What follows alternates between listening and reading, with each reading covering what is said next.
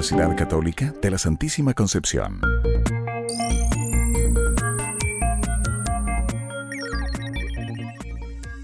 En UCSC Radio presentamos el magazine radial número 1.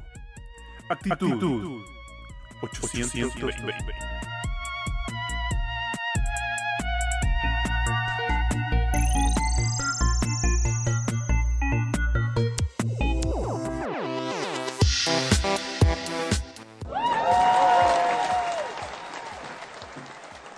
Saludamos a nuestros auditores. Soy Matías Valdés y les doy la bienvenida, como todos los días jueves, a Actitud 820 a través de la sintonía de UCSC Radio.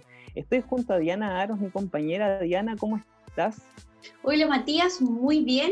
Aquí para empezar este nuevo programa de Actitud 820, un programa también bastante especial y diferente a lo que hemos venido haciendo durante las últimas semanas. Exactamente, vamos a tratar todo lo que fue contingencia nacional esta última semana con información tremendamente relevante ocurrida durante este último tiempo. Antes de comenzar, sí, antes de comenzar, los quisiera invitar a unirse a nosotros a través del Instagram. Nos pueden encontrar como arroba actitud.820. Ahí se pueden contactar con nosotros, dejar sus saludos o todas sus preguntas. Así es, Matías. Eh, pueden escribirnos también, eh, ir comentando con nosotros eh, los temas que vamos hablando, como decíamos en el principio. Traemos temas bastante relevantes, bastante importantes también. Y por esa razón decidimos que este programa debía ser un especial de dos temas que han movido a, la, a todo el país. Que primero ha sido todo el tema del retiro del 10% de las AFP y bueno, el lamentable caso de, de Antonia y cómo también se ha ido viviendo todo el tema de, de Martín Pradera. Exacto. Así que por el momento nos vamos a una pequeña pausa comercial y ya volvemos con toda la información aquí en Actitud 820.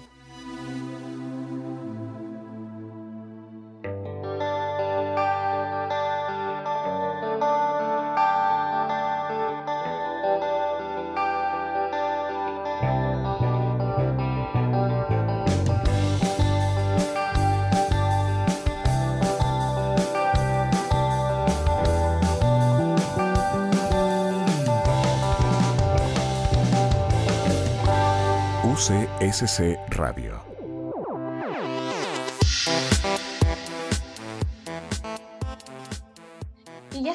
Regreso aquí en Actitud 820. Como ya decíamos eh, anteriormente, traemos temas bastante importantes, bastante relevantes. Y para comenzar, eh, un tema que no ha dejado indiferente yo creo que a nadie, también eh, enmarcado en un tema que viene hace muchos meses con todo el, movimiento feminista y todo lo que esto significa.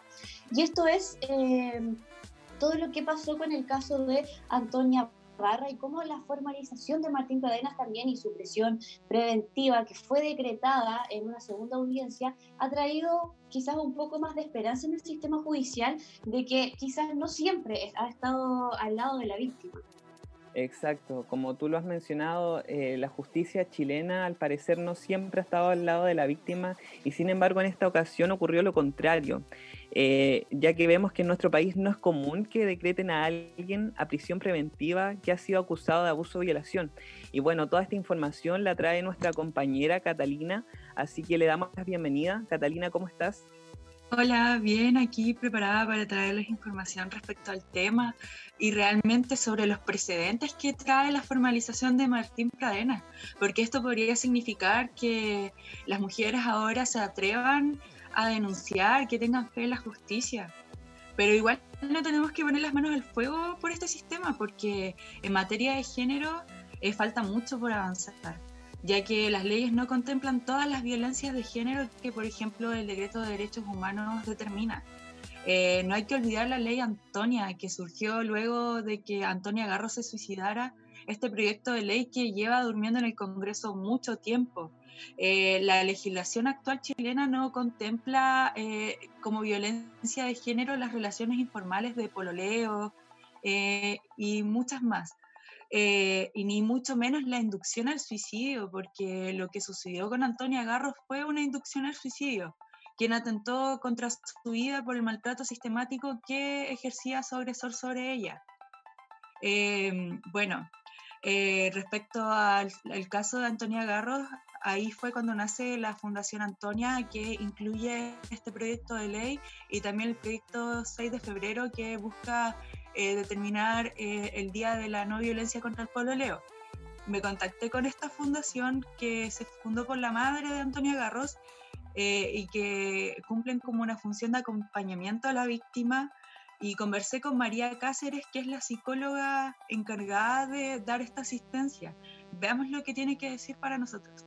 Inducción al suicidio es algo importante que hay que tomar en cuenta, ya que las mujeres que sufren violencia psicológica y violencia física no quieren morir, no quieren quitarse la vida, pero ven en el suicidio la única posibilidad de dejar de sufrir. La violencia psicológica que no deja marcas puede ser aún más cruel que la física y no deja huellas visibles.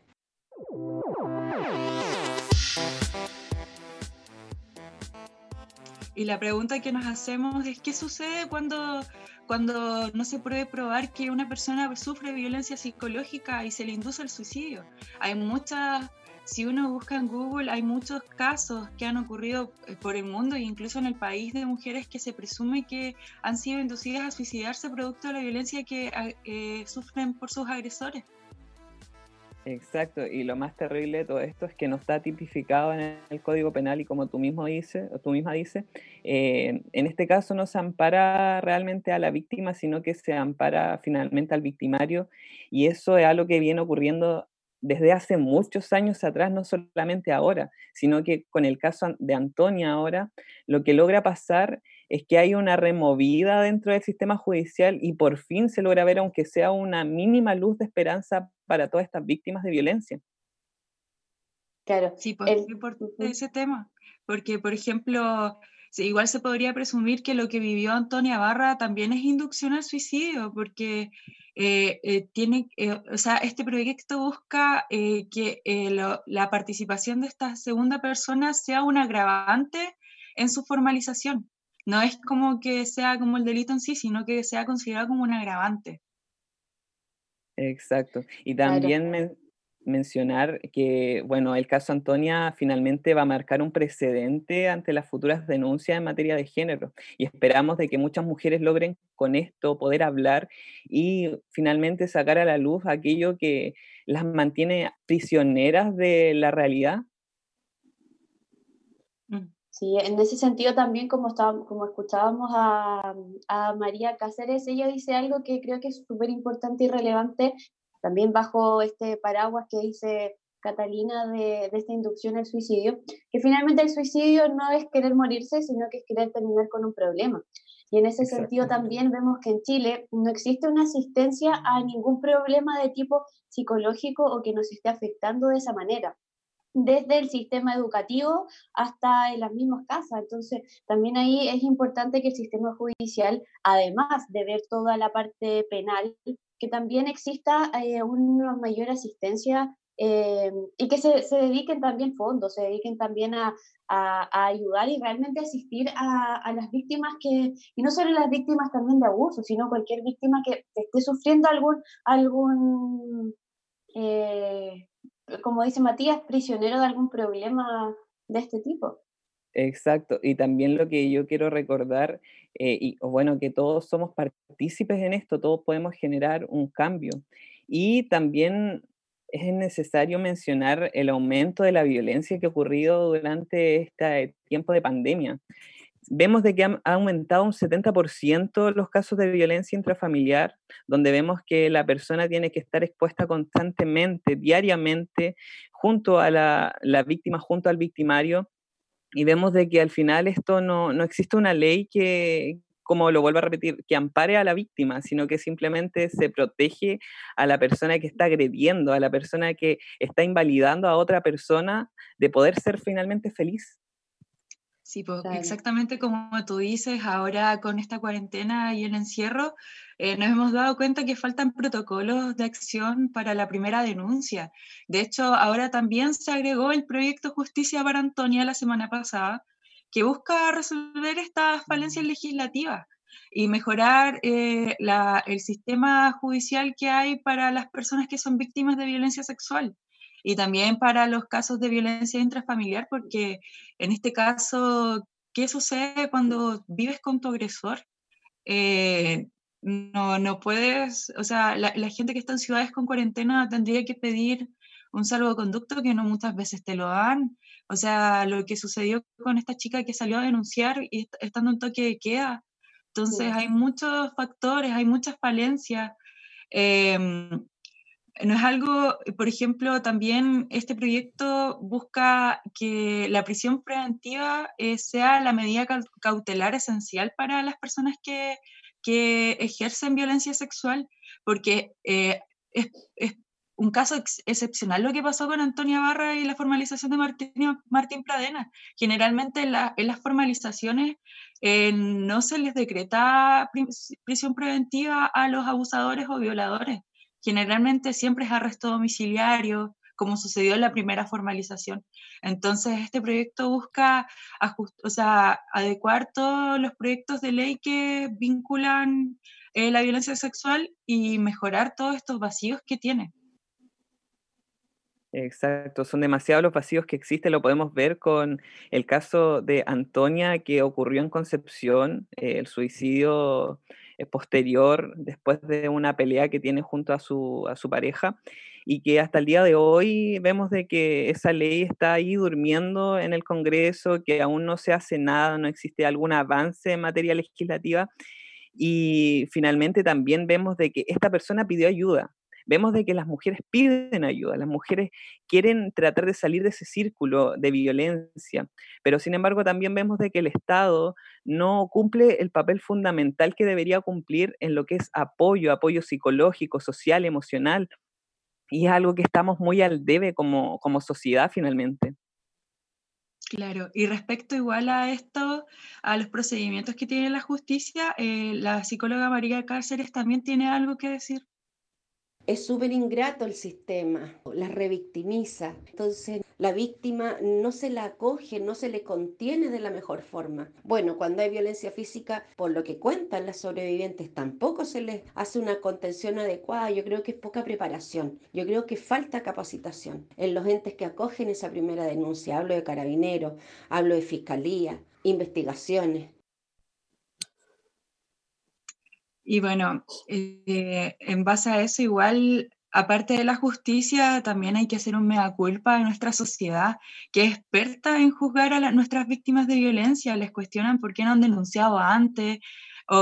y eso les quería preguntar a ustedes, chicos, ¿por qué creen que las mujeres no se atreven a denunciar o por qué tardan en hacerlo? Qué difícil pregunta. Yo creo que principalmente es porque han perdido la fe en la justicia. Sienten que la justicia finalmente no las ampara y como lo hemos mencionado todo este rato, está finalmente de parte del abusador y no de la persona que ha sido finalmente abusada, como debería corresponder. Claro, y en ese sentido también hay, hay un, eh, esta falta quizás de apoyo, esta falta de comprensión ante estas situaciones también eh, es lo que finalmente nos ha llevado a, quizás no creer, como dice Catalina, a juzgar. Eh, pero también hay un, hay un tema eh, que me parece como interesante también tocar, que es específicamente lo que ocurrió con Martín Pradena desde el punto de vista social. Y, y en base a esto, hace, hace unos días leí algo de una antropóloga de la Universidad Austral, que se llama Debbie Guerra, donde ella sentencia de que Pradena se convirtió en un monstruo en el que se deposita todo el peso de una sociedad que violenta.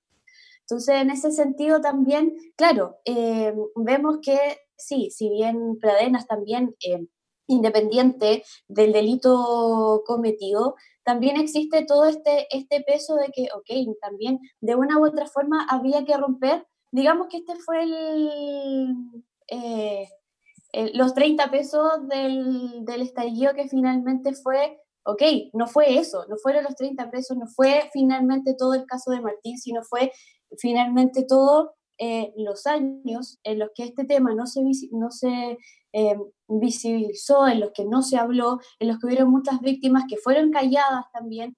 Eh, Y en ese sentido nos damos cuenta de que, claro, estamos en una sociedad que todavía no está quizás preparado, todavía no avanza, porque hay muchos temas tabú, hay muchos temas de los cuales aún no se habla, eh, de los cuales se tiene que hablar.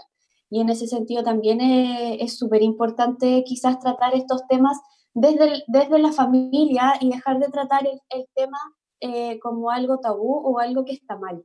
De hablar también con las personas, de enseñarle también a tus hijos las cosas eh, hay, todo un tema social que, quizás todavía nos falta mucho por, por trabajar. Exacto. Eh, de hecho, eh, en ese sentido, igual es muy importante decir de que hasta los abusadores se dan cuenta de que el sistema los abraza, por decirlo de alguna forma, porque muchas veces las víctimas no denuncian por el hecho de que se les repite que no les van a creer, que no las van a contener y que cuando regresan a su casa él va a estar ahí esperándola. Entonces, entonces, igual vemos que aparte de las falencias de la justicia, eh, está el tema de la sociedad, de cambiar este tabú, de visibilizar que esas cosas no son soportables, nadie debe soportar esto.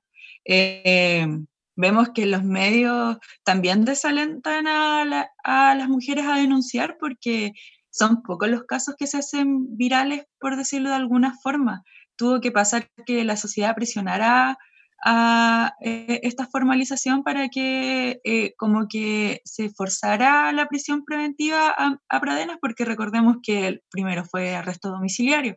Entonces, entonces muchas veces si, por ejemplo, una víctima está en su hogar eh, y ve que no está funcionando de la mejor manera, no, no, acuden a denunciar porque creen que no va a tener éxito su formalización Exactamente. Y finalmente lo que deberíamos recordar acá es que esto depende de todos, de todos como ciudadanos, el notificar cuando hay algún hecho de violencia, notificar a las instituciones, a carabineros, a la PDI, a las fundaciones, a todo aquel que pueda ser avisado y notificado eh, con respecto cuando nosotros vemos algún hecho de violencia. Y bueno, eh, para ir ya terminando, queremos agradecerte, Cata, por esta información tremendamente importante que todos deberíamos tener presentes, que todos deberíamos recordar en algún momento. No es no, y eso hay que tenerlo presente siempre, siempre, independientemente de cualquier cosa, no es no. Así que muchas gracias, Cata, por acompañarnos, muchas gracias por tus comentarios y ahí estamos conversando. Gracias a ustedes, chiquillos. Eh, bueno, ahora nos vamos a una pequeña pausa musical. Recordarles que eh, nos vamos con el artista La Rox. La Rox el día de hoy está de cumpleaños, así que aprovechamos de enviarle un saludo. Este programa eh, va dedicado para ella, así que nos vamos a una pequeña pausa musical con Ay de mí, así que ya volvemos aquí en Actitud 820.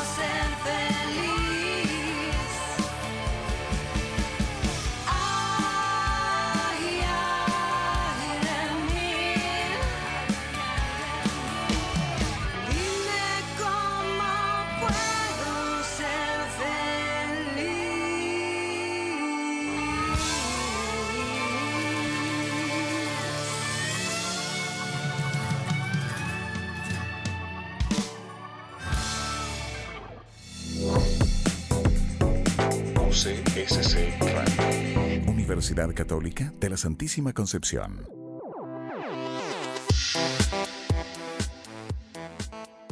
Y ya estamos de regreso en Actitud 820 y estamos escuchando a la Rox, artista local también, que como decía Matías antes de la pausa está de cumpleaños, así que desde acá, desde Actitud 820, le mandamos también un saludo en su día.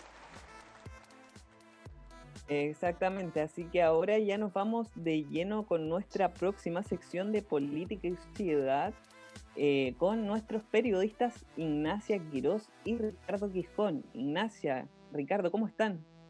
Hola, ¿cómo están? Hola Diana, hola Mati. Hola. Eh, el día de hoy nos traen un tema súper interesante con respecto al golpe histórico de las AFPs, con respecto al retiro del 10% que se aprobó durante estas últimas semanas. Bueno, sí. Como tú dices, Mati, es un proyecto histórico. Lo que representa este, lo que representa este, este, el, aprobar esta ley, porque las directrices que podría tomar, los derroteros que, que, vienen junto con esto, por la, y, la, y, las situaciones que podrían generarse. Tú sabes que dentro del, del estallido social de octubre hubieron, dentro de las protestas y de las exigencias que habían, eh, una de ellas era el fin del sistema de, de previsional privado que, que el que tenemos en este momento, el de la AFP, con todas las características que tiene. Ustedes lo conocen, ¿cierto? Y saben la que eh, sí, Ricardo. Dime. Mira, ¿te parece si antes de, de, seguir también introduciendo el tema y conversando más de lleno con el tema de la AFP, vamos a escuchar lo que algunas personas también tienen para, para decirnos? Excelente, vámonos. Yo sí sacaré el 10% de mi AFP ya que es necesario cubrir las necesidades personales y de la casa. Eh, y fue una de las mejores medidas que se han tomado durante la crisis sanitaria. Bueno, yo en lo personal no pienso sacar eh, ni el 10% ni ningún tipo de fondo de mi AFP porque siento que a la larga me puede perjudicar y también puede perjudicar mis mis ahorros o mi jubilación hacia el futuro, así que no, yo estoy en contra de todo esto.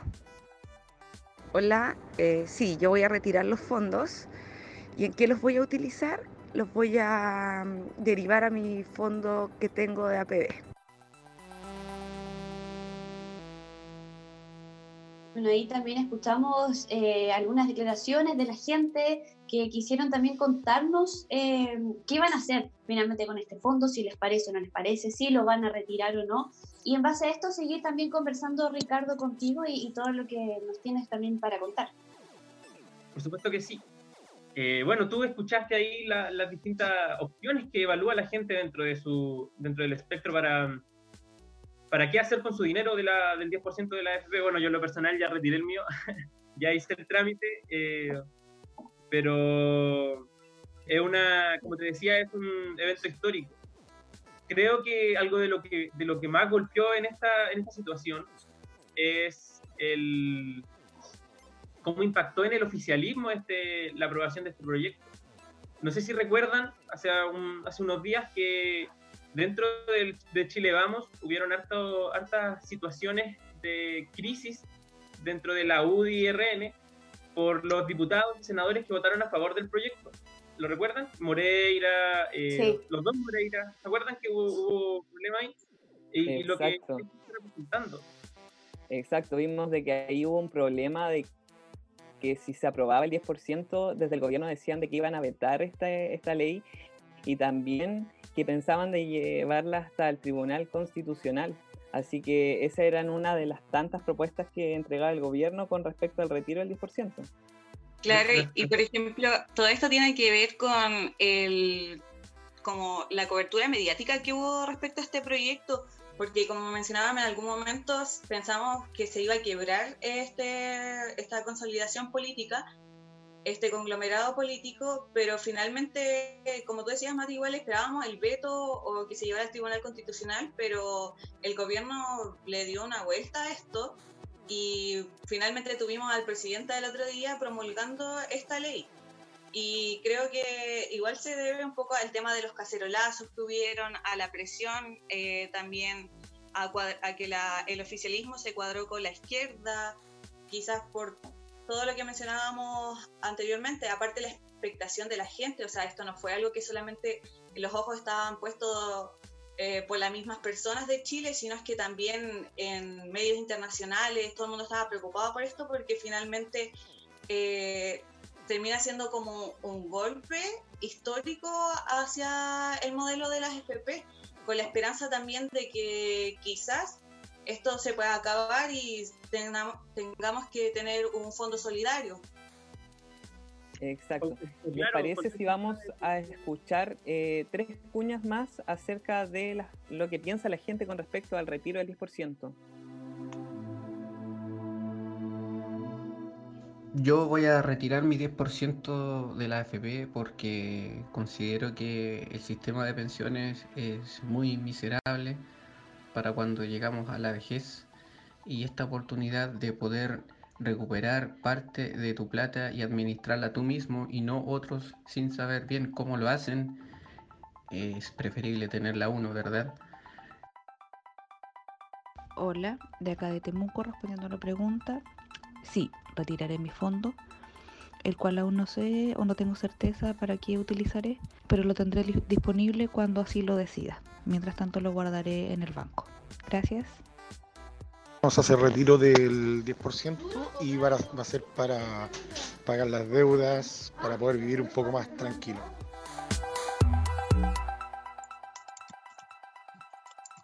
Finalmente vemos que esas son algunas de las respuestas de la gente cuando se le pregunta con respecto al retiro del 10%. Ricardo, como tú mencionabas, tú ya hiciste el trámite, fue un poco engorroso, fue complicado, fue fácil. Cuéntanos un poquito acerca de eso. bueno, imaginarás que como todo trámite eh, es complicado, pero mira, estuve como 40 minutos esperando para poder que me dejaran entrar a la página. Por suerte mi AFP no es tan tan concurrida como otras, por ejemplo, Provida, que tiene como 170 mil personas en fila. No, yo estuve esperando unos 40 minutos para poder entrar y de ahí en adelante el, trámite fue súper expedito, pero ojalá que valga la pena ¿no? Esperemos que Yo creo que igual las páginas web estaban ahora un poco más preparadas. Yo también hice el trámite en la mañana y la verdad es que yo estoy en plan vital y tenías que esperar como en la fila. Te decía, estás en la fila. En 15 minutos es tu turno. Entonces, claro, por lo menos en ese sentido, el AFP que me tocó a mí era mucho más expedito el trámite, fue fácil. Menos mal. bueno, y antes de, comenzar el programa, también con Matías comentábamos eh, que estábamos haciendo el seguimiento de cómo iba todo este tema del retiro, en el cual muchas personas también llegaron de manera presencial a, las sucursales respectivas de, de su AFP y en ese sentido también, bueno, eh, intentar descongestionar todo este proceso. Sabemos que eh, online es un poco engorroso a veces y no se tiene mucho manejo quizás de cómo ingresar al sitio web y todo, pero para eso también tenemos eh, a un experto hoy, hoy que nos va a contar también y nos va a ayudar a aclarar algunas dudas también con respecto al retiro del 10% de la AFP. Sí, así es. Tenemos algunas preguntas de la gente porque queremos que esto sea participativo, que la gente resuelva sus dudas. Así que está con nosotros Benjamín Jara. ¿Cómo estás? Le damos la bienvenida a Benjamín. Benjamín, ¿cómo estás? Hola, ¿cómo están? ¿Todo bien ustedes? Bien, aquí, con frío. Sí, hace bastante frío. Yo tenía la estufa prendida todo esto. Oye, Benjamín, teníamos algunas preguntas de la gente. Eh, bueno, que son dudas que entre tanto información que hay, la gente quiere igual tener como la voz de un experto diciendo, o sea, respondiendo sus preguntas. Así que a través de nuestra cuenta de Instagram colocamos una cajita de preguntas y la gente pudo hacer sus consultas. La primera pregunta es de Gabriela y pregunta qué sucede con las cotizaciones recientes que no alcanzan el millón en sus ahorros. Lo que pasa con esa, esas cuentas que tienen menos de un millón de pesos es que tendrán que retirar la totalidad de sus fondos. No van a tener posibilidad a retirar menos que la totalidad de sus fondos porque no alcanza a hacer más que eso. O sea, si tienes menos de un millón de pesos, tienes que retirarlo todo. Ah, No queda más. Benjamín. Ricardo por acá. Hola, Ricardo. Ya, mira, la segunda pregunta es de Daniela Cáceres. Eh, imagino que ella está en el extranjero porque hace esta pregunta. Dice, ¿cómo hago el retiro si estoy en el extranjero? ¿Cómo se realiza eso? Ajá. Esto cambia según la proveedora de FP. Yo, eh, mi hermana también viene en el extranjero y también va a retirar el 10% de la FP y tienes que coordinarte con la, con la FP directamente por tener la cédula de identidad o tener el pasaporte vigente, ya podrías acceder al retiro del 10%. Si lo tienes y te coordinas con la, con la FP vía online para hacer el trámite y la cuenta, que es el detalle importante, la cuenta, si no es root, porque obviamente en Estados Unidos o en otros países del mundo no existe la cuenta root, tenemos, tiene que hablarse con la FP en particular cuál cuenta de destino se puede depositar la plata. Que eso es bien importante. Pero aparte de eso, no necesitas mayores requisitos porque teniendo la cédula de identidad vigente o el pasaporte, una persona ya podría empezar a hacer el trámite con la FP perfectamente, me- perfectamente online. No sé en cuánto plazo podría estar listo. Yo creo que va a tardarse más que una persona aquí en Chile, pero Claro, puede es ser. imposible. Sí, Mira, la- una tercera pregunta, y esta es una de las que ha generado más ruido durante la semana, que ha sido un tema bien controversial dentro de redes sociales y en general. Y es que, mira, yo ya hice el trámite y sé cómo funciona, pero hay mucha gente que todavía no puede entrar a la página, hay gente que todavía no va a hacer el trámite, pero tienen esta duda. ¿Cómo funciona el descuento de la pensión alimenticia? Funciona de la siguiente manera. Di- disculpa que te interrumpa, Ricardo, pero para, como hay que aprovechar los segundos. El, el punto es el siguiente, que se necesita directamente que la deuda esté judicializada, que haya un certificado de deuda de pensión de alimentos. O sea, que haya se haya enviado al progenitor a, al- a un juicio en un tribunal de familia ordinario, como hay en todo el país, con una de, por pensión de alimentos. Una, un trámite que es sencillo, que se puede hacer, que, que ya las personas que antes han hecho fila enorme en el Tribunal de Familia en estos días para hacer este trámite. Y si esa deuda está judicializada, se retiene el 10%. Y no se preocupen, porque si usted no tiene la deuda judicializada con el progenitor que no ha pagado la pensión de alimentos de su hijo o de su hija, puede hacerlo durante todo el año, porque durante todo el año es válido sacar el, el 10%. Pero ojo, que si la persona no tiene la deuda judicializada ahora, la persona que debe la pensión y la saca ahora, no hay ningún, de, no hay ningún inconveniente para que la retire. Por eso tiene que estar la deuda judicializada. Pero o la sea, mayoría de las personas saben eso. Tiene que existir una demanda interpuesta para que esto sea, pueda ser efectivo. Ya. Las personas que saben de las demandas de pensión de alimentos saben que tiene que ser judicializada. Pero también para responder las dudas, sí o sí tiene que estar judicializada, con certificado incluido. Excelente.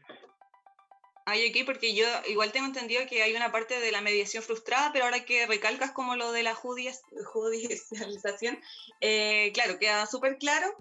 Eh, Bueno, igual para ya ir finalizando, te quería eh, comentar que, bueno, desde las FP descartan que el retiro del 10% eh, sea el principio del fin, ya que, por ejemplo, eh, la raíz, que es representante de las aseguradoras, eh, dijo a BBC que esta no es una destrucción del sistema de pensiones. Por eso yo te quiero preguntar a ti que si la aprobación del 10% eh, del retiro de las, eh, AFP se podría considerar como un golpe histórico a este sistema previsional. Se puede considerar como el inicio de un, de un desentono dentro del sistema neoliberal en el país, porque lo- una de las bases del sistema era que hubiera un sistema que no fuera de seguridad social en pensiones, sino que fuera de ahorro individual, algo único en el mundo, igual que el agua privatizada en este país, igual que las carreteras privatizadas en este país, igual como varias medidas, pero por la magnitud y por las personas que abarca el sistema de AFP, que son millones en el país, toda la masa trabajadora del país, implica de que sea algo súper importante hacer un retiro y que inclusive se está hablando en otros países, donde en Guatemala están solicitando el retiro de, de pensiones, en Perú están solicitando el retiro de pensiones, en Bolivia están solicitando el retiro de pensiones. Lo que está pasando acá está siendo bastante marcado porque un país marcadamente neoliberal está de repente empezando a abrir las puertas de, de cerrojos que no pensaba abrir hasta hace unos dos, tres años. Por lo tanto, llama la atención y, y obviamente es señal de algo más grande que se viene. Excelente. Benjamín, te agradecemos por tu participación. Había muchas preguntas, muchas dudas que nos gustaría aclarar, pero estamos cortos de tiempo. pero igual, muchas gracias por tu tiempo, te lo agradecemos mucho. Eh, esperamos que te vaya bien y tengas cuidado solamente. sí, voy a tener cuidado. Muchas gracias, cuídense. Que tengan buen día. Muchas gracias. Muchas gracias, Benjamín. Muchas gracias. Y para ir también eh, finalizando este, este programa también especial de Actitud 820, eh, recordarle también a las personas que para más información sobre el retiro del 10% pueden acceder al sitio web de su AFP, donde van a encontrar un banner que los va a dirigir hacia, hacia donde tienen que rellenar el, el formulario y todo esto. Y en cuanto al tema del, del, retiro por pensión alimenticia, en la página web del Poder Judicial hay un apartado especial donde hay un formulario para estos casos también y poder así optimizar más el, el proceso. Exactamente, recordar. Ahí dejamos también. Recordar entonces de que tienen 365 días, dejar de que este trámite lo realicen las personas que realmente lo necesitan para obviamente no atochar el sistema con tantas solicitudes. Exactamente, Matías. Eh, ¿Te parece? Nos vamos a una pausa comercial y ya volvemos para dar el punto final de nuestro especial y ya volvemos aquí en Actitud 820.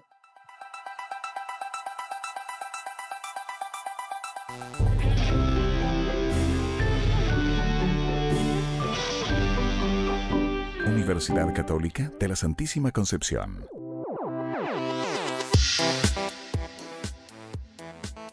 Y bueno, ya vamos finalizando el programa de hoy aquí en Actitud 820, un programa cargado también de, de opiniones, de contingencia, eh, donde pudimos saber también qué va a hacer la gente finalmente con su retiro del 10%. Pudimos analizar también eh, todo lo que es eh, y ha sido el caso de Antonia Barra y también sus precedentes. Conversamos hace un momento con Benjamín Jara, que nos pudo aclarar también eh, las dudas sobre este retiro del 10% que también ha sido tan, tan importante durante estos días. Exactamente, y ya vamos llegando al final de nuestro programa. Agradecemos a todas las personas que estuvieron conectadas, escuchándonos a través de la señal de UCSC Radio. Gracias por acompañarnos esta semana y recuerden estar pendientes a nuestras redes sociales, a seguirnos a través de nuestro Instagram, arroba actitud.820. Así que cualquier comentario, cualquier duda que tengan, vamos a estar respondiéndola por nuestro Instagram. Así es, así que los dejamos a todos invitados a seguir en la compañía de UCSC Radio. Ya viene el programa Dilo en voz alta, así que, disfruten también de la programación que UCSC Radio tiene para ustedes. Gracias por acompañarnos, nos vemos la próxima semana. Chao, chao. Chao, chao.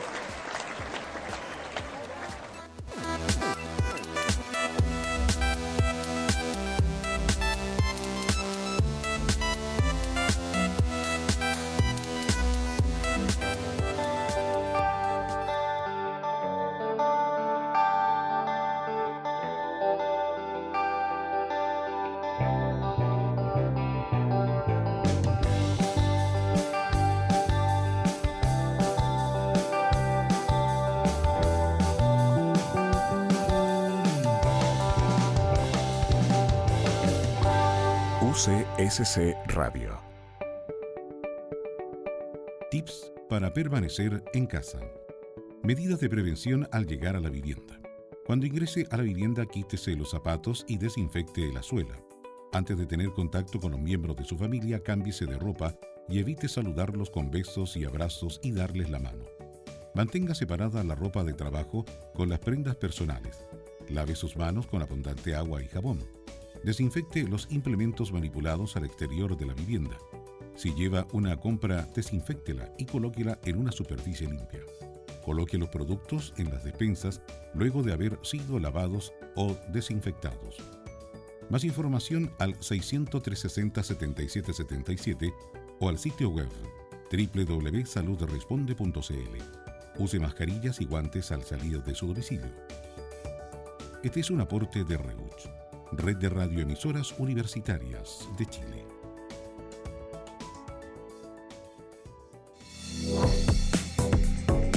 UCSC Radio. Universidad Católica de la Santísima Concepción.